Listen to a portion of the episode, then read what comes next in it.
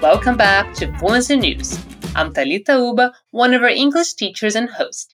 It's great to have you here with me to train your listening skills and improve your comprehension and understanding with the bonus of staying an informed citizen of the world. Before we get to the news, let me just remind you to head over to fluencytv.com to see all of our sources and have access to the transcript of this episode.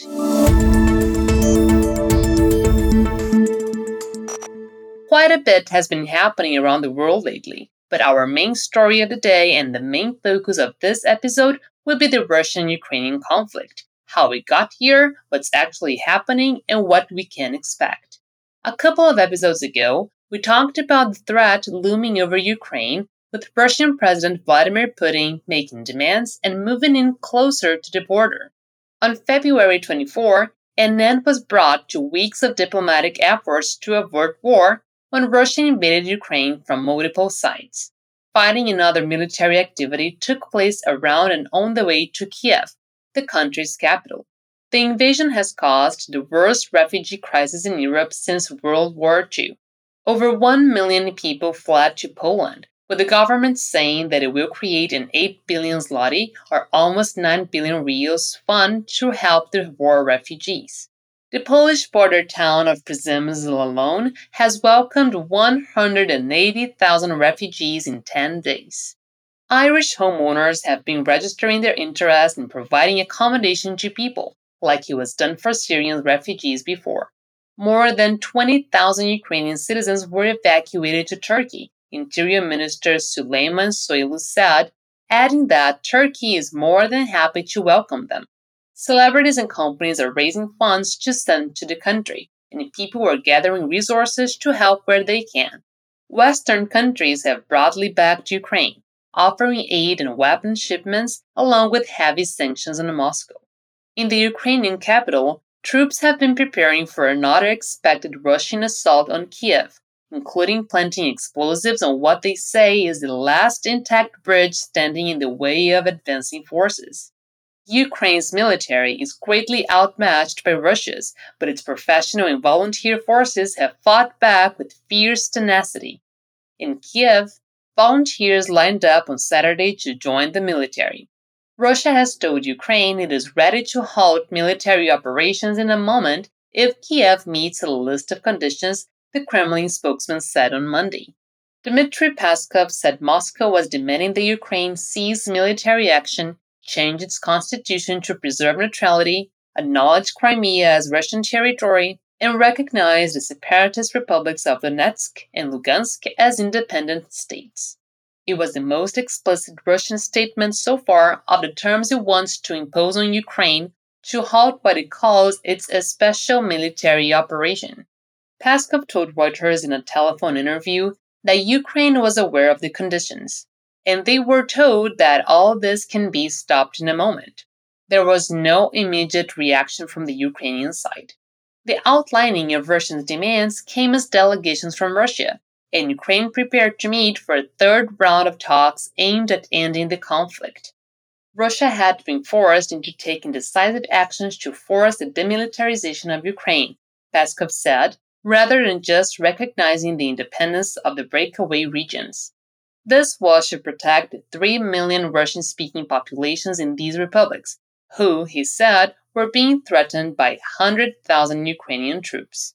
In the run up to the Russian invasion, Ukraine repeatedly and emphatically denied Moscow's assertions that it was about to mount an offensive to take back the separatist regions by force. Peskov said Russia had also had to act in the face of the threat it perceived from NATO, saying it was only a matter of time before the alliance placed missiles in Ukraine as it had in Poland and Romania. We just understood we could not put up with this anymore. We had to act, he said. Russian President Vladimir Putin has said Russia's special military action is needed to protect people who have been subjected to bullying and genocide. Ukraine sought an emergency order from the United Nations highest court on Monday to halt hostilities on its territory, arguing that Russia, which did not attend the hearing, had falsely applied genocide law to justify its invasion. The hearing was held at the International Court of Justice without legal representation for Russia. The fact that Russia's seats are empty speaks loudly. They are not here in this court of law. They are on a battlefield waging an aggressive war against my country, Ukrainian envoy Anton Korynevych said. An association of genocide academics has backed Ukraine and Western powers' view that Russia was misappropriating the term genocide to describe the treatment of Russian speakers in eastern Ukraine.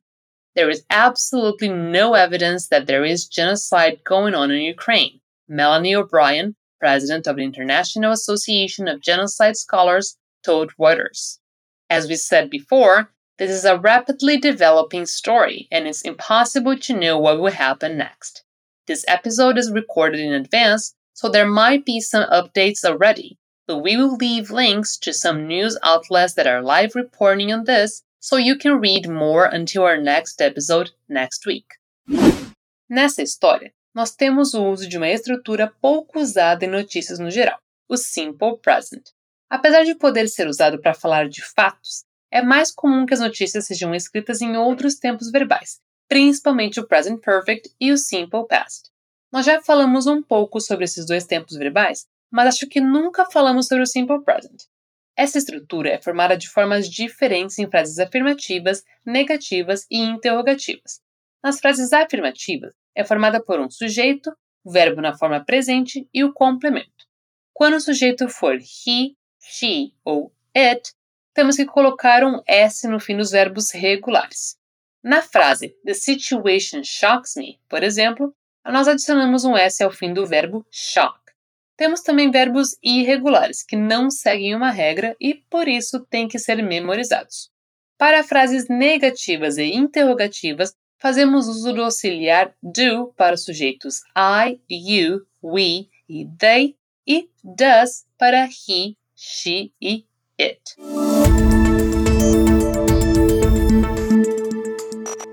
Since that was a very heavy topic, let's see some good news, shall we? A county in the US will be the first to have a dog stationed at a courthouse that is specifically trained to comfort people who are dealing with traumatic experiences. County District Attorney Todd Collins wants Aroostook to become the first district in Maine to employ courthouse dogs to comfort children and victims of crimes throughout the legal process. His goal is to abate the stress and psychological damage incurred as survivors and witnesses relive the traumatic events that brought them to court. Holiday, a yellow Labrador retriever who was donated by a local breeder, is being trained to work with people in a courtroom setting. While it would take nearly two years for the precocious pup to complete her training, the 14 week old dog is already melting hearts whenever she visits the offices. A courthouse in the county already has an unofficial therapy dog, Neffy, a three year old English Mastiff. Holiday will have a much more focused job than Neffy once she completes her training. The difference between a therapy dog and a service dog is the level of attentiveness they have. Among other skills, Holiday will learn to be still and silent in a courtroom, walk to the witness stand on command, and remain seated at that spot for long periods of time. Holiday will also be able to help the DA office's staff cope with compassion fatigue, the burnout and vicarious traumatic stress they experience as they work with clients who have been through violence or other trauma.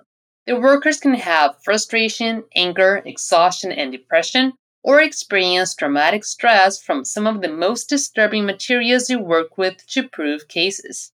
A courthouse dog can provide emotional support for everyone, Collins said. Pode ser que a palavra abate, usada nessa notícia, seja nova para você. Ela é mais formal e por isso pouco usada no dia a dia. Ela significa diminuir, abater, minimizar ou moderar. Você pode usar sinônimos mais comuns, como diminish, decrease, dull ou receive para dizer a mesma coisa. Palavras como essa podem aparecer em textos, notícias e livros, por exemplo, e é por isso que o contato frequente com o idioma é tão necessário. Você não vai estar errado usando a palavra abate, mas você vai se comunicar com mais naturalidade usando um dos sinônimos mais informais.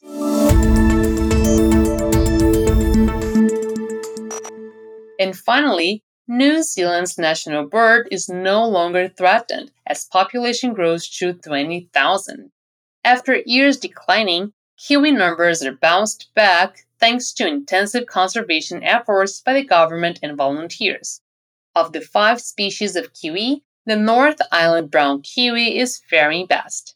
Its numbers have grown to more than 20,000, which saw it reclassified from at risk, declining, to no longer threatened, with its population expected to grow by more than 10% over the next three generations. That status change came with the important warning that it was dependent on ongoing conservation intervention, DOC Chief Science Advisor Hugh Robertson said. Robertson has been working with Kiwi for more than 30 years and said a lot of work had gone into bringing the national bird back from the brink. Being flightless ground dwelling birds had not helped kiwis survive, especially with the introduction of predators such as stoats, rats, and ferrets preying on nests and young hatchlings. If left to their own devices, kiwi chicks only have a 5% chance of surviving to adulthood in the wild. But with interventions such as Operation Nest Egg, where eggs were taken from wild nests, hatched, and raised in captivity before being released into the wild, the survival chances go up to 30 to 50%, Robertson said. And the efforts to save the kiwi had flown on effects for many other birds, with the reduction in predators helping other species to thrive as well, he said.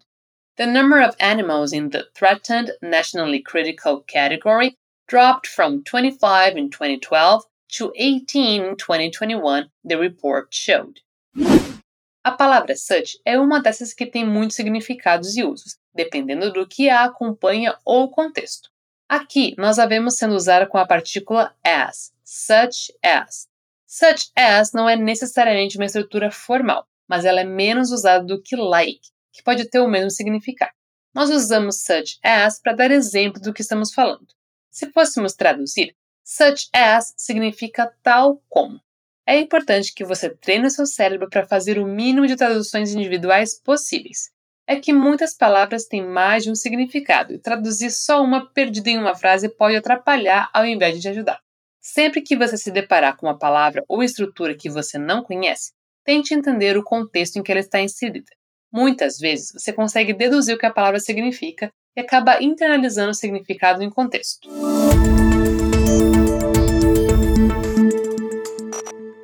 And that's how we went today's episode. We hope you're having a great week and we'll see you soon. Remember to check fluencytv.com for the transcript of this episode, all of our sources, and more free content in all the languages Fluency Academy currently teaches. E se você quer aprender inglês, espanhol, francês, italiano, alemão, japonês, mandarim ou coreano mais rápido e com todo o suporte da Fluency Academy, você tem que se inscrever na nossa lista de espera. Garantir seu nome nela é a sua melhor chance de se tornar aluno da Fluency Academy quando nós abrirmos uma nova turma. Então, aperte o link na descrição desse episódio e faça sua inscrição 100% gratuita. Leva só uns 15 segundinhos. There's a new episode of Fluency News every week and we'll be waiting for you. Bye!